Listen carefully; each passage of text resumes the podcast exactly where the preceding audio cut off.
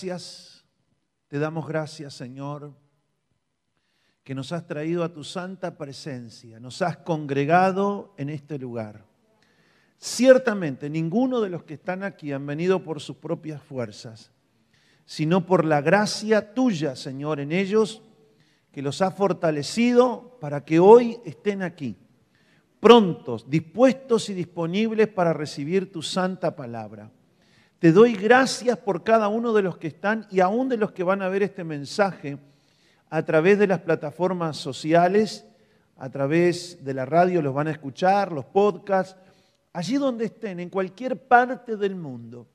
Los que necesitan escuchar esta palabra, Dios mío, prepara la mente, el corazón por tu Espíritu Santo para que sea sembrado en el terreno fértil que dé fruto al 30, al 60 y al 100 por uno.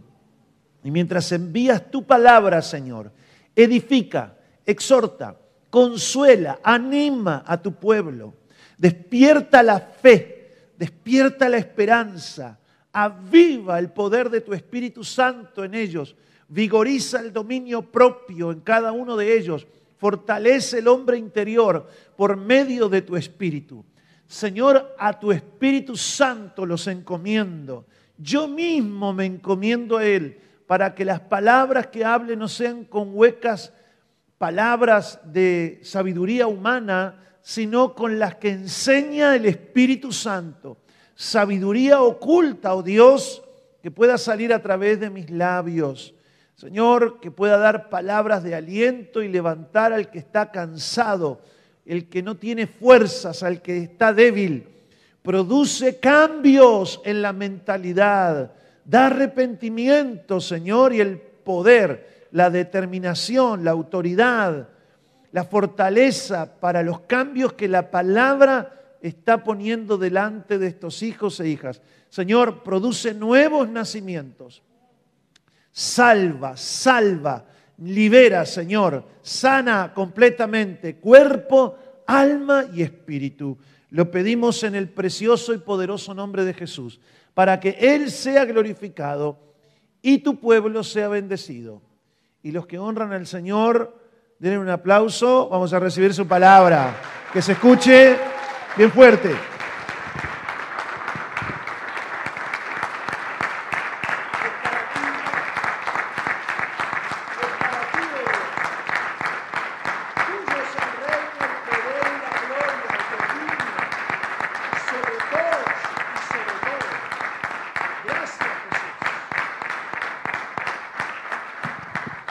Amén.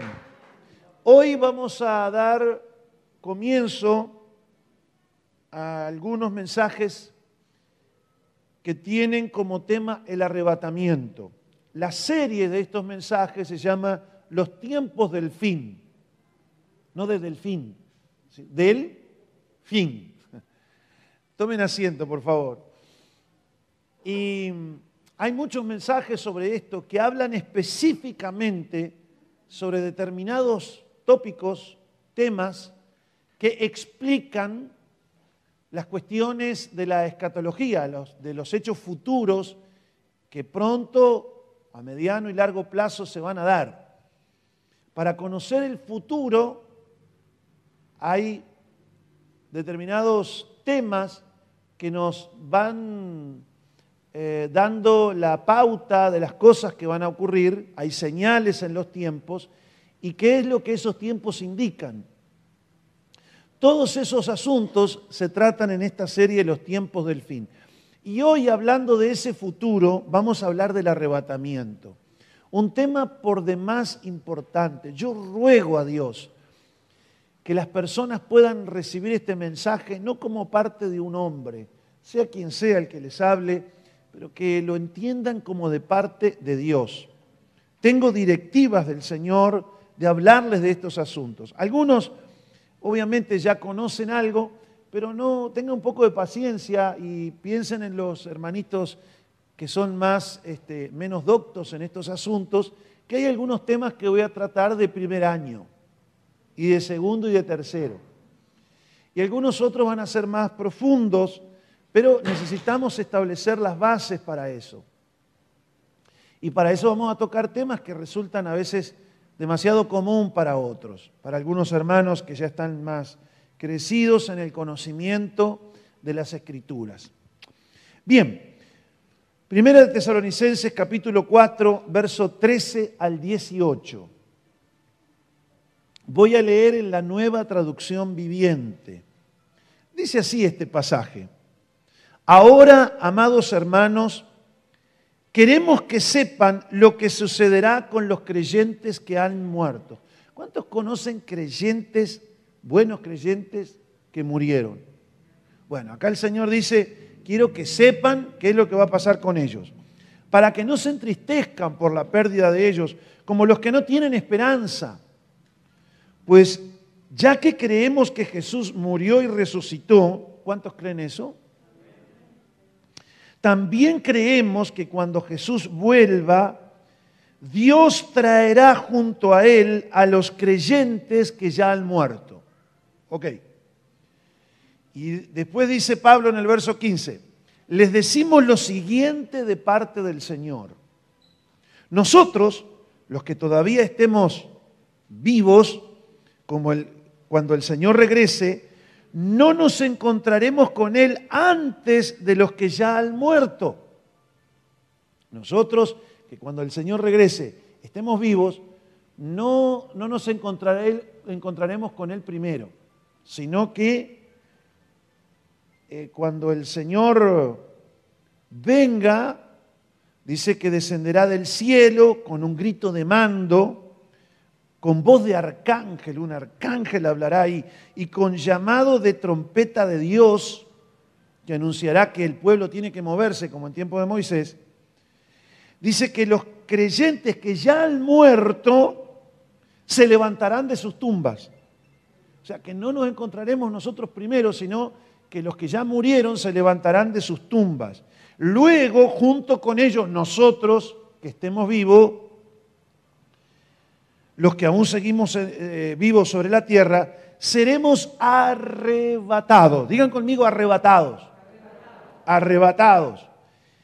¿Para dónde? Para las nubes, para encontrarnos con el Señor en el aire. ¿Cuántos tienen vértigo? Te quiero ver, ¿eh? seremos arrebatados con Él para estar con el Señor en el aire. O sea que el Señor no va a descender a la tierra, no va a poner sus pies ni en Jerusalén, ni en el Monte de los Olivos, ni va a bajar acá al Uruguay, no va a poner sus pies sobre la tierra, sino que Él aparecerá y quedará ahí suspendido en el aire. Entonces, los muertos que resucitaron de sus tumbas y nosotros los que estemos vivos, seremos arrebatados no te viene esa palabra, arrebatado, por eso hablamos del arrebatamiento, entonces ahí nos encontraremos con el Señor. Y dice el verso 18, así que anímense unos a otros con estas, con estas palabras. Dense ánimo, que los que murieron en Cristo, en realidad murió el cuerpo físico, pero nos encontraremos con Él cuando el Señor regrese. ¿Por qué? porque ellos resucitarán. Y si nosotros nos tocó irnos antes, el Señor mandó la orden de arresto, de arresto y nos llevaron al cementerio, bueno, seremos de esos que resucitan. Pero estamos persuadidos que si todo corre como va, seremos de los que estemos vivos en la tierra. Y seremos arrebatados. Como ya les he enseñado antes, el próximo evento entonces que ocurrirá en la tierra con relación a la iglesia de Jesucristo es este llamado arrebatamiento o rapto. La palabra rapto no aparece en las traducciones que tenemos al español, pero aparece la palabra arrebatamiento, como lo que hemos compartido de Primera de Tesalonicenses. Esa palabra arrebatamiento es la palabra harpazo o arpasó que viene del griego, que ahora les voy a explicar un poquito sobre ella.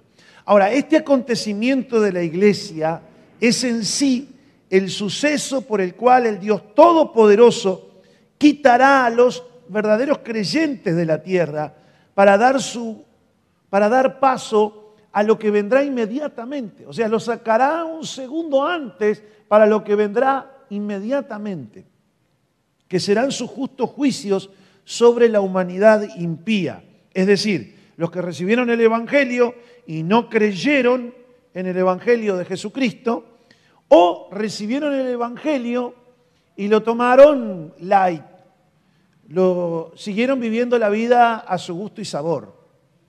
Siguieron haciendo lo que querían, lo que les parecía y como que nada iba a pasar en un futuro. Los que, habiendo sido iluminados, no dieron fruto de haberse convertidos.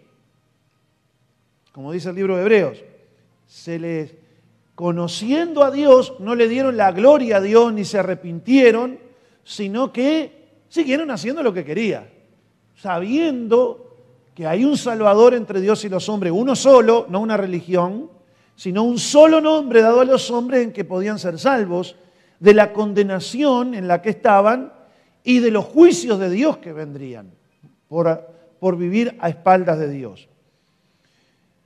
Así que todos ellos recibirán un justo juicio y castigo si están en la tierra en ese momento, porque sobre la tierra vendrán juicios de Dios. No va a ser el diablo, sino Dios mismo el que enviará juicios sobre los hombres. Ahora bien, antes que comience eso, porque Dios no nos ha puesto para ira, es decir, no nos va a dejar para que seamos castigados juntamente con el mundo, sino que nos librará de eso. Es como decir, hijo, hacete a un lado que les voy a dar a estos. En el mundo hoy está el trigo y la cizaña, pero al fin del tiempo la cizaña va a ser puesta a un lado y el trigo a otro. Y algunas cizañas a veces están dentro de las iglesias y algunos están dentro, arriba de los púlpitos. Que Dios nos guarde a todos. Pero créanme que ese día viene y viene pronto. El día en que la iglesia será llevada y los juicios se desatarán sobre la tierra. Esos juicios durarán siete años, llamada también la ciudad, la, semana 70 de Daniel, o llamado también el día de la ira. Algunos se apartan de Dios y no quieren saber nada con Él y atesoran ira para el día de la ira. Un día no es que va a ser que un día que Dios se enoje por 24 horas, no, sino que se refiere a un tiempo, a ese día, que durará siete años. Hay dos posiciones con respecto, o tres, respecto, respecto a cuándo ocurrirá el arrebatamiento.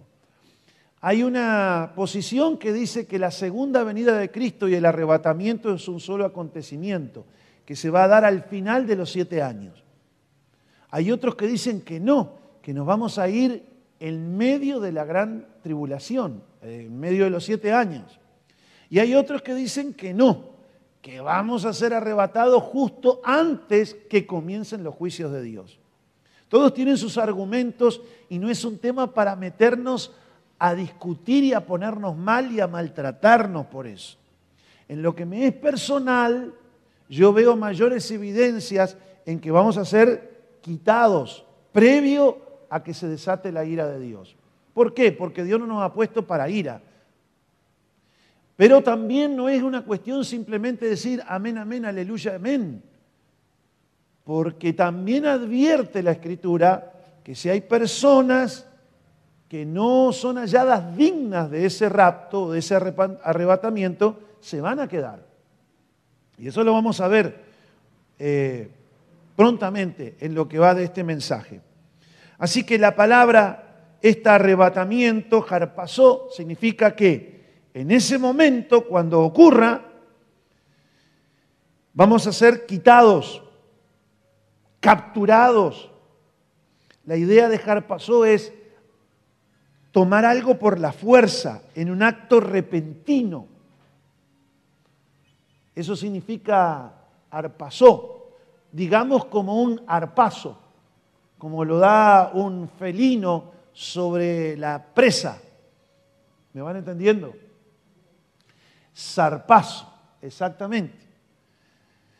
En otras palabras, vendrá el momento donde todos aquellos que han nacido de nuevo y son verdaderos creyentes experimentarán sobre ellos una fuerza sobrenatural que los tomará de la tierra, los levantará al aire para encontrarse con el Señor y con los resucitados que nos precedieron, que creyeron antes, para allí encontrarnos en las nubes con Jesús y estar para siempre con Él. Pablo habla también de esto, no solo a los tesalonicenses, sino a los corintios, a los lapedrenses, a los uruguayenses y a los terráqueos a través de este mensaje. Primera de Corintios 15, 51 y 52. Dice Pablo, permítanme revelarles un secreto maravilloso, un misterio, dice Pablo. Probablemente porque no hay menciones en el Antiguo Testamento sobre eso y es algo que él está revelando en ese momento a los creyentes del Nuevo Testamento. Este misterio, este secreto maravilloso es, no todos moriremos, pero todos seremos transformados. Y acá ya nos añade Pablo un detalle más, que para irnos en las nubes, y sobre todo algunos que estamos pasaditos de peso, ¿qué le pasa? ¿Qué le pasa? Que nos sube este. Tenemos que ser transformados. Hay esperanza, hermano, para todos. ¿eh? Algunos el Señor va a hacer una fuercita nomás y ¡uh! se van a ir para arriba. Pero otro, hermano, el, arcángel va a gritar una grúa. No, no va a pasar eso, hermano, no va a pasar eso. Seremos transformados, dice. Sucederá en un átomo de tiempo. Un átomo es la parte, la partícula más pequeña de, una, de, la, de las moléculas la partícula más pequeña de la materia. Sucederá en un instante, en un átomo, dice el original. En un abrir y cerrar de ojos. ¿Cuántos pestañean así? ¡Pim! ¿Eh? Así, no un señalero de automóvil. No, ¡pim! Abrir y cerrar de ojos. Qué fuerte eso, ¿no? ¿Cuánto le dan gloria al Señor? ¡Ay, Jesus! ¡Qué momento, ese momento! en un abrir y cerrar de ojos, cuando se toque la trompeta final, cuando la trompeta suene en aquel día final. Ahí Lourdes que cuando se convirtió era el hit que cantaban en aquel tiempo, Lourdes, ¿no? Era el hit. Estaba en, los charts de los primeros 10 más, este, ni disco era en aquel tiempo, era la vitrola, era, ¿no?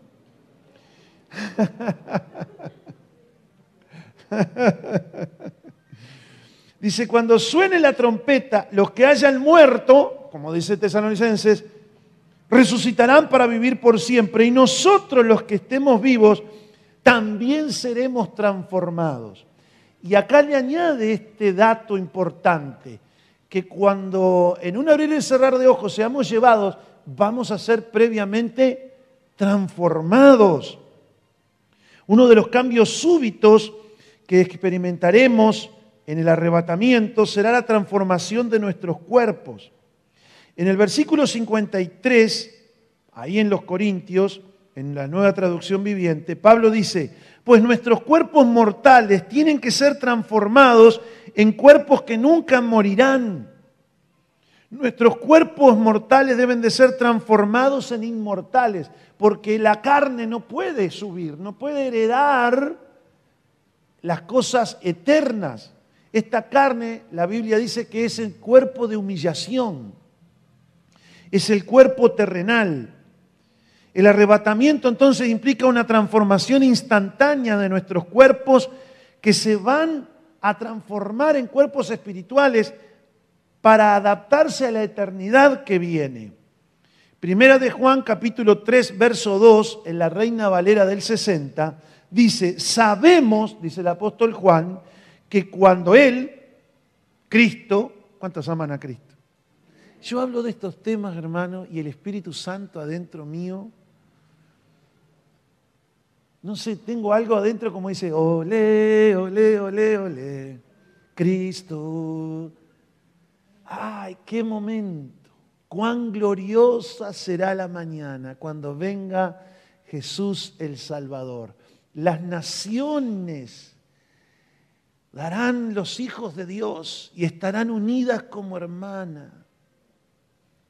Ya no habrá más llanto ni más dolor. Estar con Cristo es mucho mejor. Oh Jesús.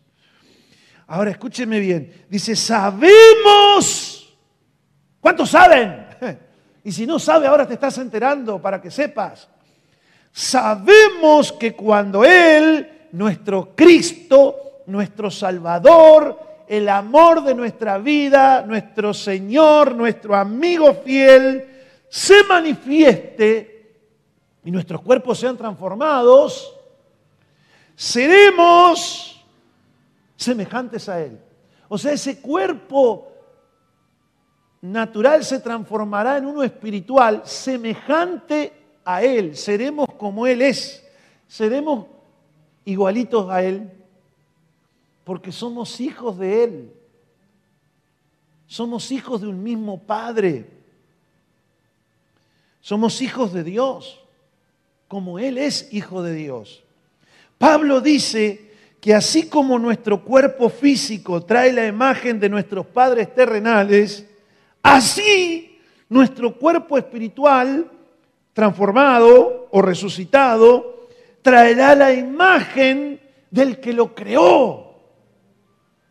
La imagen de Dios Padre, que no es otra cosa que la imagen de Jesús.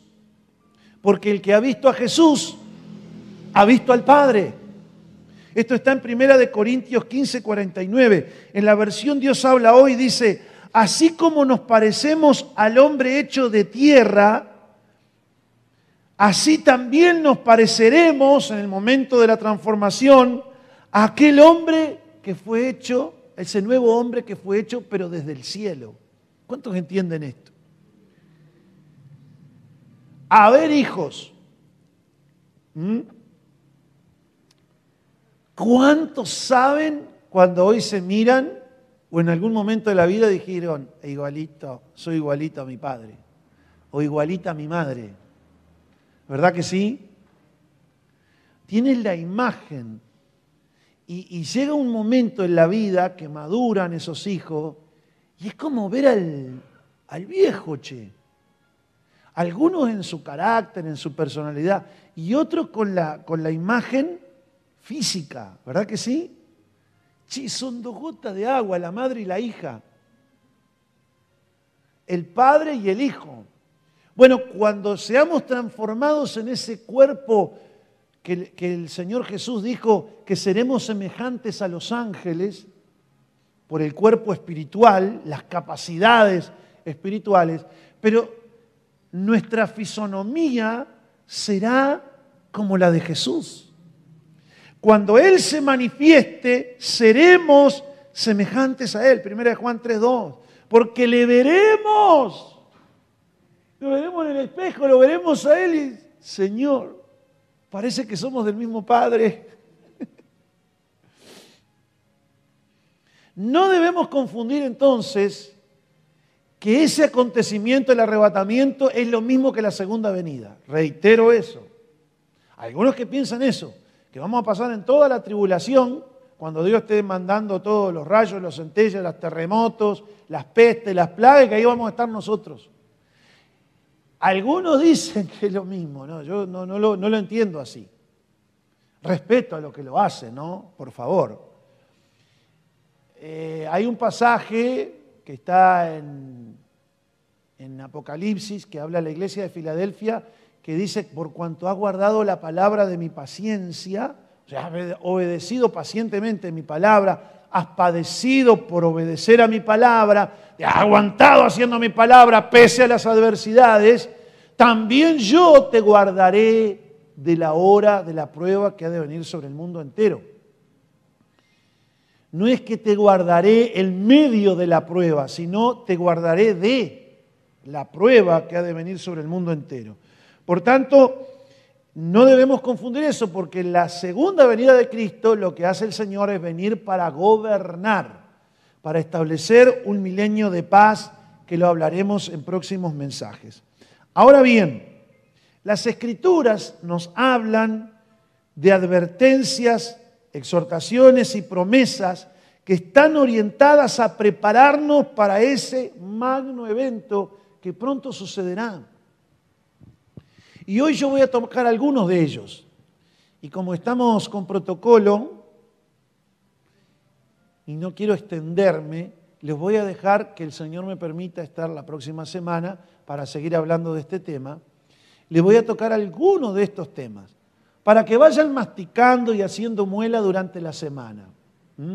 Yo estoy creyendo que si todos ustedes son discípulos y están, han hecho o se han preparado para discipular, deben de saber que cuando escuchan el mensaje tienen ahí su diario espiritual y anotan los temas más importantes, memorizan otros, si alguno no entendieron lo van a estudiar o le van a preguntar al pastor. Yo sé que todo eso ustedes lo van a hacer porque están bien discipulados. Que no me falte la fe. Que viva la fe, la esperanza y el amor. Que viva Cristo. Lo primero que vamos a hablar es cómo prepararnos para ese momento que ya lo hemos descrito, le hemos pasado la foto bastante parecida a lo que será. Lo primero que tenemos que hacer es velar y orar. Velar tiene que ver con estar vigilante en nuestra vida espiritual, es estar despierto, no adormecido. El que está adormecido no sabe lo que pasa en el mundo que le rodea. Duerme mientras le roban la casa. No, no, no, no. Tenemos que estar despiertos espiritualmente, teniendo discernimiento de las cosas que están pasando en el mundo porque hay muchas ya que nos están anunciando que estas cosas vienen. Cuando ustedes ven en el horizonte nubarrones oscuros y comienza como a soplar una brisa fuerte sobre los árboles y ustedes ven que viene tempestad. Bueno, lo mismo pasa con esto. Uno está viendo determinadas cosas en la humanidad que en algún momento se las voy a compartir, si Dios permite, el transhumanismo y, la geopolítica mundial y cómo se vienen acomodando los, los zapallos dentro del carro, y uno ve señales inequívocas de que el tiempo del arrebatamiento está, está. Por eso hay que estar velando. Yo quiero ser de aquellos que velen y anunciarles a mis hermanos amados y a nuestras hermanas que están ahí mirando a través de las redes sociales o escuchando a través de la radio, enseñarles y advertirles y animarles con estas cosas. Lo primero entonces es velar y lo segundo es orar. El orar apunta a estar dependiendo de Dios para discernir los tiempos, para estar firmes y, ser hallados dignos de estar en pie cuando venga el momento del toque de la final trompeta. Lucas capítulo 21, verso 34 al 36. Aquí está hablando Jesús de los acontecimientos de la semana 70, del día del Señor, del día de la ira, de la tribulación y gran tribulación. Está hablando de eso el Señor. Ese es el contexto de este pasaje. Y habiendo descrito las cuestiones terribles de los juicios de Dios en esos siete años, el Señor dice, mirad también por vosotros mismos. Ay, porque viene hablando el Señor de allá, de acá, lo que va a pasar, y de repente apunta con el dedo y dice, y tú abrí los ojos, ¿eh? Como cuando, como cuando mi abuelo que me crió me miraba cuando yo me portaba mal. No quería la comida, no no quería comer esto, no quería, quería que me hicieran otra comida solo para mí. Abrí los ojos, ¿eh? Y ahí, chao. Yo ya sabía que era liberado del demonio que me afectaba. Experimentaba la liberación, un descanso de ese poder opresor que me quería hacer, hacerle cocinar a la vieja solo para mí como si estuviese en un hotel. Muy bien. Entonces dice, mirad por vosotros mismos, que vuestros corazones no se carguen de glotonería y embriaguez y de los afanes de esta vida y venga de repente sobre vosotros aquel día. ¿Qué día está hablando ahí? El que viene describiendo unos versículos anteriores, el día de la ira, el día del Señor, la gran tribulación, los juicios de Dios. Miren, yo les estoy mostrando esta película que va a ocurrir en esos siete años. Pero miren por ustedes que no se pasen de parranda y de chupe y preocupados por el aumento del sueldo y preocupados por, por vivir al máximo la vida en esta tierra y no los agarre aquel día. Dice, venga sobre vosotros aquel día y venga sobre vosotros el momento en que empiecen los juicios de Dios. Porque como un lazo vendrá sobre todos los que habitan sobre la faz de toda la tierra. Como un lazo. El lazo cae de golpe. Ustedes quizás la mayoría no han estado en las guerras, donde se agarran los, los terneros, se traen a lo, a lo que se llama un tubo, y se capan para que después el animal crezca más gordo y se vendan como novillos o, las ovejas como capones eh, o los ovejos. Este, cae el lazo sobre ellos y quedó pialado y no se escapa más. Y no vas a poder más salir de eso. Eh, lo hemos vivido en estos últimos tiempos con la pandemia, hermanos. De pronto vino una pandemia. Y, algunos que se querían ir de vacaciones al Caribe y otros que estaban pensando en hacer tal negocio y otros que iban a vender y otros que iban a comprar y otros que asumieron el gobierno dijeron vamos a cambiar todo. Y de pronto vino sobre nosotros aquel día, el 13 de marzo, y empezaron a suceder cosas y no se ha escapado ni el grande, ni el chico, ni el que tiene plata, ni el que no tiene plata. Han muerto desde presidentes de bancos en el, eh, que tienen sucursales en todo el mundo, hasta el pobre, el gordo y el flaco, y los cinco chiflados, y los más cuerdos, y todos murieron. nos afectó a todos. Entonces el Señor, estoy trayendo este ejemplo en forma para que usted entienda, eh, el arrebatamiento ocurrirá y ya no va a haber vuelta atrás. Y comenzarán a sucederse las cosas. La prensa, por lo general, va a tratar de decir un discurso previamente preparado de que los extraterrestres se lo llevaron. Pero esto es lo que dijo nuestro Señor Jesucristo. Vendrá sobre todos los que habitan en la tierra, en las islas, vendrá sobre los indios, vendrá sobre los que están en los rascacielos de Nueva York, vendrán sobre ricos, sobre pobres, sobre todos y ese día vendrá y se instalará. Previamente va a haber un arrebatamiento.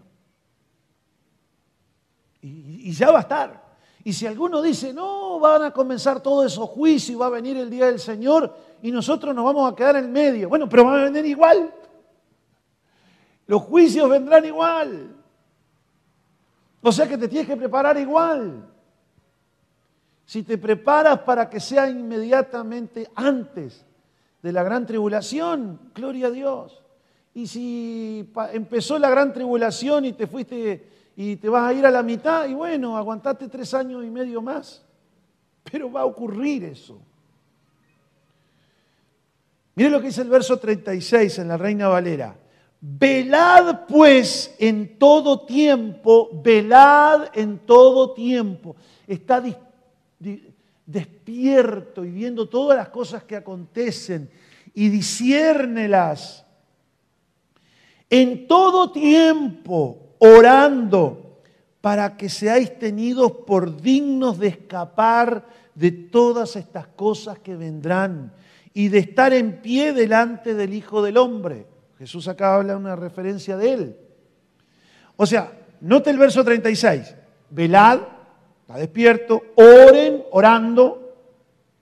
¿A ti te cuesta orar? Esfuérzate. No puedes orar solo, ora con alguien que ora. No seas como las vírgenes insensatas. Hay que estar orando. ¿Cómo es tu relación con la oración? ¿No hay tiempo para orar? Con prioridad. ¿Te cuesta orar? Ora con el que ora. Acá hay grupos de oración en la iglesia. Bienvenidos. Welcome. Orando. En todo tiempo. No, no es tiempo de orar. Ahora, ora en todo tiempo. No, las vacaciones no. Las vacaciones no, no, no. Para la Copa América las vacaciones. No. En todo tiempo. Mire, y quiero que presten atención, presten atención todos. Escuchen bien porque acá hay una responsabilidad personal. En todo tiempo orando para que seáis tenidos por dignos de escapar de todas estas cosas. ¿Es posible escapar de todas estas cosas? Es posible. Pero el Señor dice, no me vengas a mí diciendo que no es posible escapar. Te lo estoy diciendo que es posible. Y la manera de escapar es que te halle digno. ¿Y cómo yo soy hallado digno? Pues dependiendo del Espíritu Santo, porque dice, orando en todo tiempo para que seas hallado digno. Sé propicio a mí, Señor, para que pueda ser digno de estar en pie en tu venida. Señor, de todo corazón.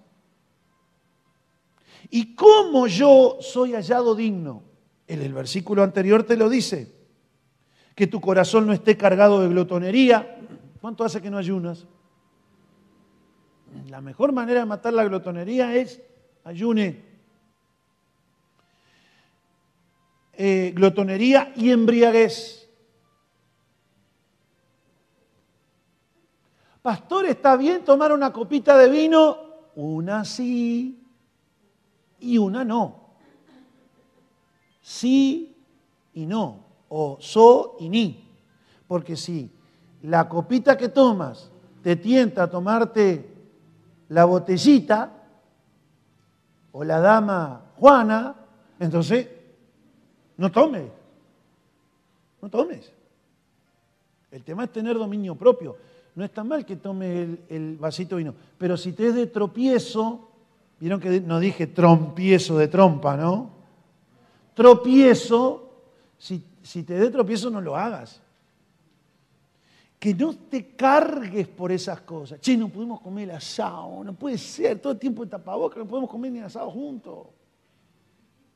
Ustedes se ríen, pero ustedes saben que hay países europeos que les han quitado un poquito nomás, un poquito, las, restricciones porque han bajado los casos de COVID y todo eso, y han salido, pero como que hubieran, lo, hubieran, le hubieran abierto la puerta a un malón. Salieron todos corriendo para la, para la calle con cerveza, con, con, lo que venga, con, con, no sé, con el agua de la batería igual, con agua de florero.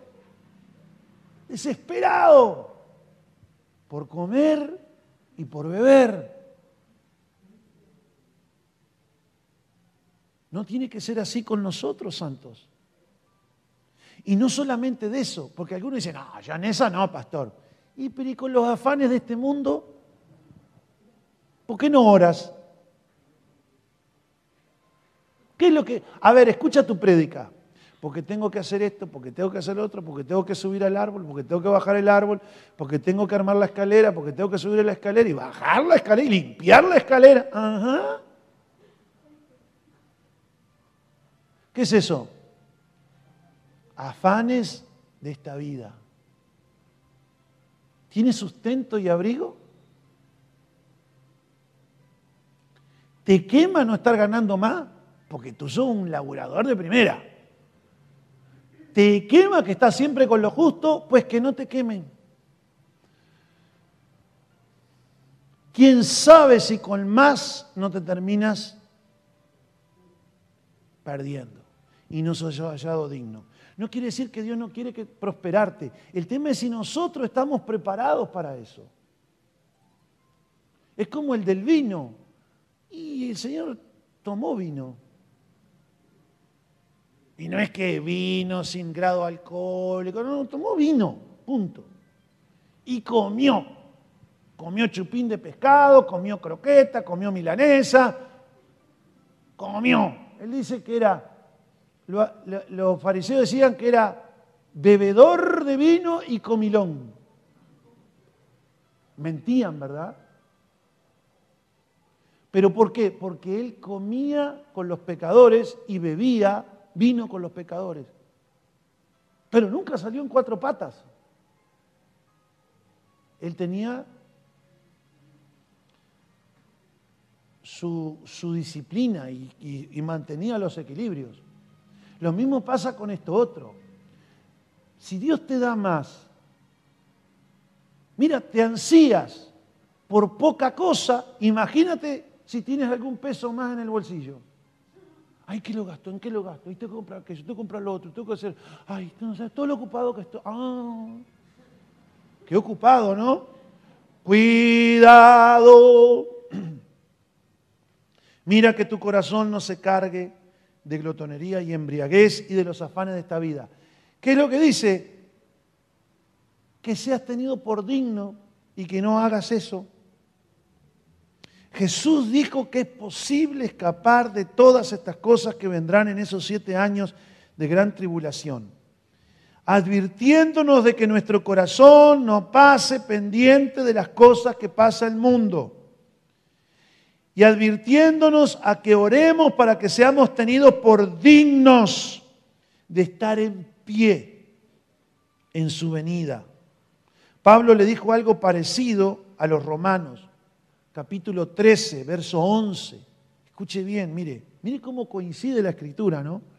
Dice, Pablo dice, esto es aún más urgente. Lo estoy leyendo en la nueva traducción viviente. Esto es aún más urgente, porque ustedes saben que es muy tarde y que el tiempo se acaba. En la Reina Valera dice, conociendo bien el tiempo,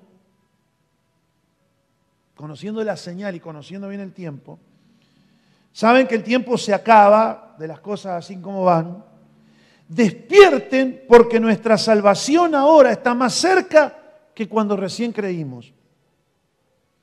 La noche ya casi llega a su fin. El día de la salvación amanecerá pronto. Por eso dejen de lado sus actos oscuros como si se quitaran ropa sucia y pónganse la armadura resplandeciente de la vida recta. Ya que nosotros no pertenecemos, ya, perdón, ya que nosotros pertenecemos al día. Vivamos con decencia a la vista de todos. No participen en la oscuridad de las fiestas desenfrenadas y de las borracheras. ¿Se acuerdan de lo que dijo Jesús? ni vivan en promiscuidad sexual e inmoralidad. Aquí la palabra que se traduce es fornicación. Creo que en la Reina Valera aparece fornicación. Ni se metan, en, algunos dicen, ah, yo esa la saco de taquito. A ver esta otra. No te metas en peleas. Ni tengas envidia. Ah, sí, yo envidia no tengo. Pero te perturba que otro sea más importante que tú.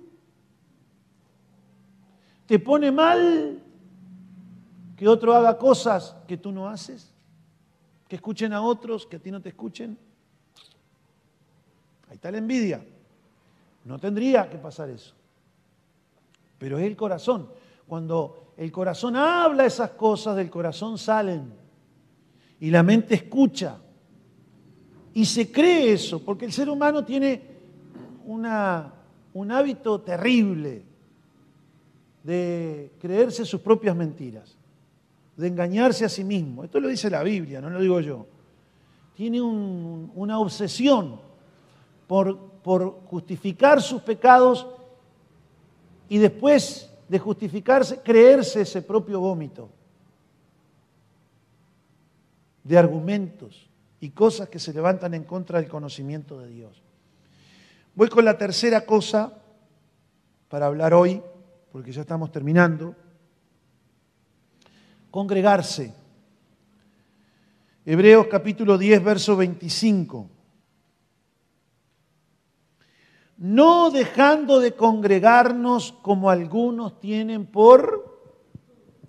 ¿Qué le pasa, che, aquel que venía, venía bien, eh, se congregaba de repente no se congrega más? Arrancó con todo. Y de repente se desinfló. Empieza a argumentar que entró y que no lo saludaron. Que ofrendó, escuchó el mensaje, no le gustó el mensaje y después no le quisieron devolver la ofrenda. Mire, excusa para todo.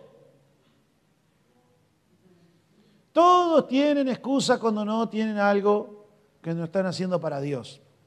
Y dejan de congregarse. Y hay otros que empiezan a congregarse de iglesia en iglesia. Son como el avestruz, no tienen departamento. Esto lo dice Primera de Martín Fierro, capítulo 3.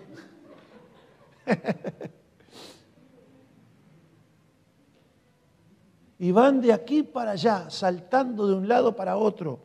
Dice, no dejando de congregarnos como algunos, no todos,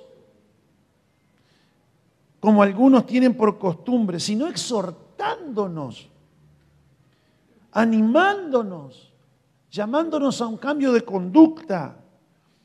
Tanto más cuando veis que aquel día tiene algo que ver el congregarse con aquel día. Tiene.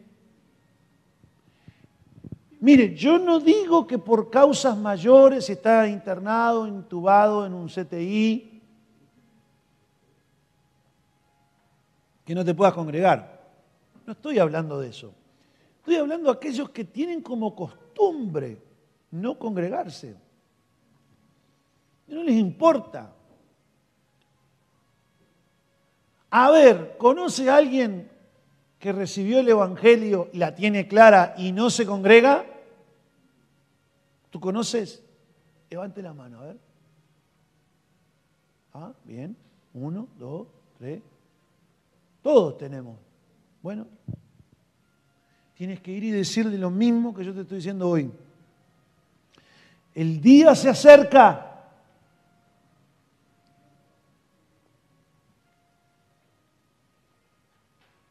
¿Y qué vas a hacer cuando venga el Señor? ¿Como las vírgenes insensatas? Mire lo que dice Hechos capítulo 2 en el 44 y en el 46. Voy a leer una parte de esos versículos para no extenderme mucho. Todos los que habían creído estaban juntos. Se congregaban juntos. Iban al templo. El no congregarse, como dice en el dicho, no congrega, sí congrega, no congrega. Fulano congrega. Eh, el no congregarse es un mal síntoma. Porque cuando tú crees, estás junto con los de la familia de la fe. Y en el versículo 46 dice, y perseverando unánimes cada día en el templo, perseverando, unánimes. Unánime viene de un alma. No solamente se congregaban, sino tenían un alma un mismo parecer, un mismo sentir, un mismo corazón. Hermano, esto es para que vayamos haciendo muela. Si alguno, estos mensajes se van a traducir al inglés, ¿no? Pobre el que los traduzca. Para que vayan masticando, para el traductor, ¿no? Porque algunas cosas son típicas, no solamente del Uruguay y del Río de la Plata, son típicas del pueblito y del campo donde nosotros nos criamos. Nosotros hablamos mucho ese, ese lenguaje en casa, con Sandra. Muchas veces, como se dicen, decíamos, y nos reímos mucho, hay términos muy graciosos, ¿no? Este, y, y a veces cuesta, cuando se hacen traducciones, por eso lo mejor siempre es hablar en un español neutro, o sea, que todo el mundo lo entienda.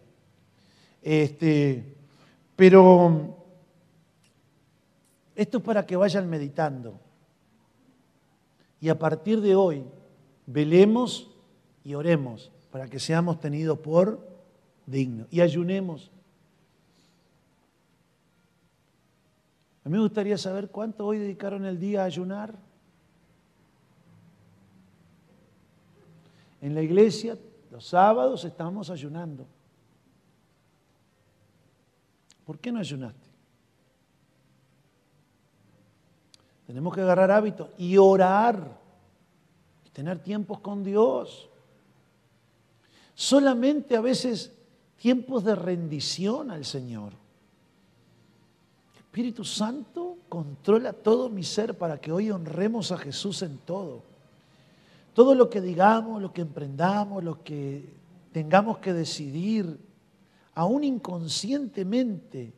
Señor, inspíranos para resolver conforme a la voluntad del Señor. Que todos nuestros hechos glorifiquen a Jesús. Mi obsesión es hacer la voluntad de Él, agradable y perfecta.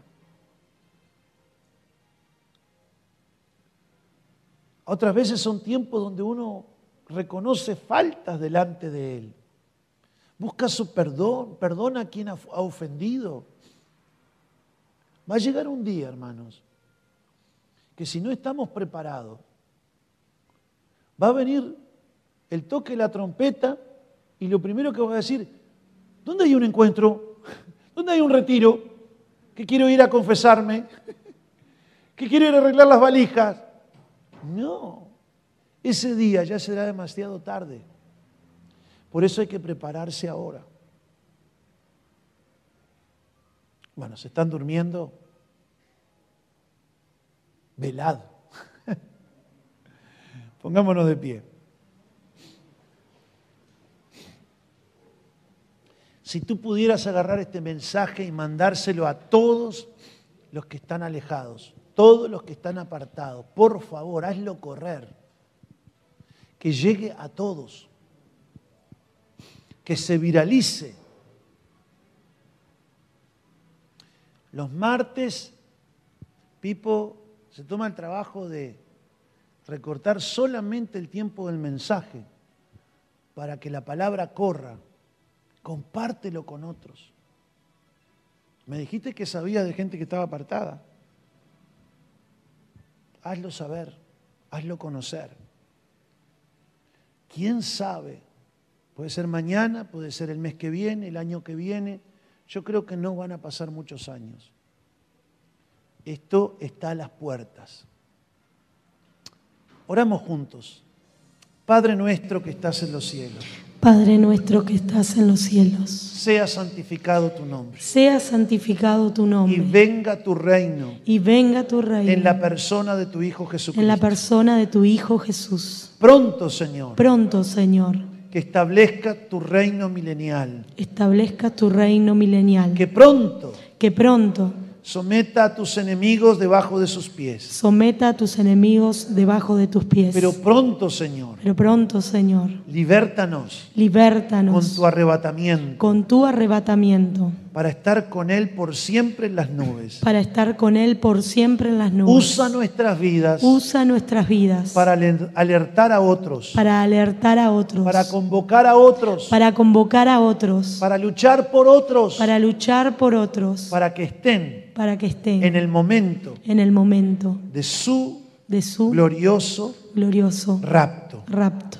Señor, Señor, perdona mis pecados. perdona mis A pecados. partir de hoy A partir de hoy me hago el firme propósito tengo el firme de propósito velar, de velar, de orar y ayunar de orar y ayunar y no dejarme de congregar y no dejarme de como congregar algunos tienen por como costumbre. algunos tienen por costumbre. En el nombre de Jesús. En el nombre de Jesús. Gracias por esta palabra. Gracias por esta La palabra. recibo de parte La tuya. recibo de parte Y tuya. eso condiciona mi vida Y eso condiciona mi vida para que yo viva por ella para que yo viva por ella como mi regla de conducta. como mi regla de conducta. Para que tú seas glorificado para que tú seas y glorificado tu hijo honrado y tu hijo honrado y tu pueblo sea y bendecido tu pueblo sea y bendecido yo esté contigo para y yo siempre. esté contigo para Amén. siempre. amén Y amén. y amén Wow.